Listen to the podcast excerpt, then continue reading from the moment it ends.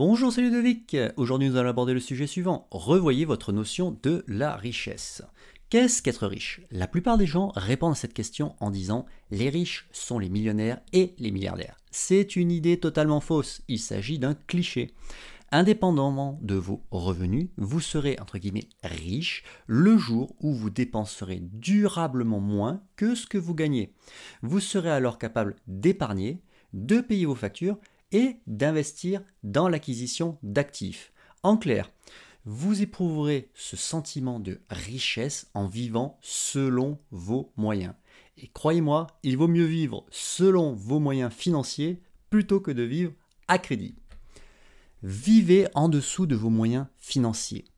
Ne croyez pas que les gens qui se sont enrichis se sont mis à dépenser tout d'abord des fortunes. Non, non.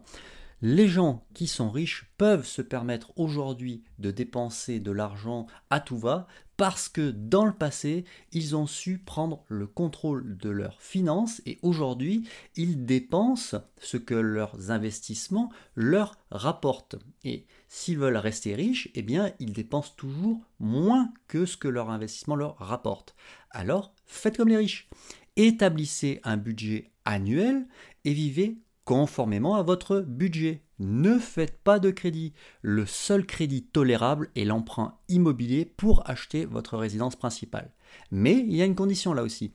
Vous ne devez pas être condamné à manger uniquement des pâtes et du riz pendant 25 ans pour financer votre logement. Ça, ce n'est absolument pas une affaire.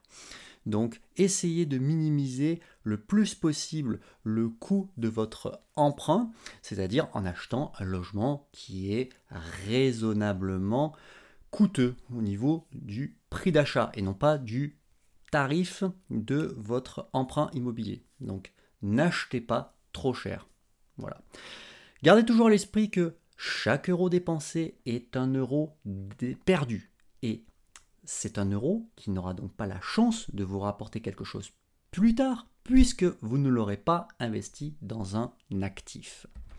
Conclusion, être frugal ne demande pas de réflexe ou une volonté hors du commun. Cela repose uniquement sur une organisation efficace de vos finances personnelles.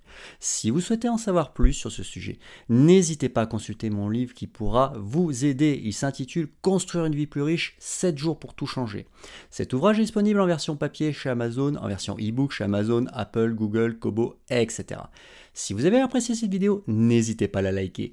Partagez également votre avis avec la communauté de cette chaîne YouTube 2 minutes pour s'enrichir en laissant un commentaire sous cette vidéo. Je vous remercie et je vous dis à bientôt pour un nouvel épisode.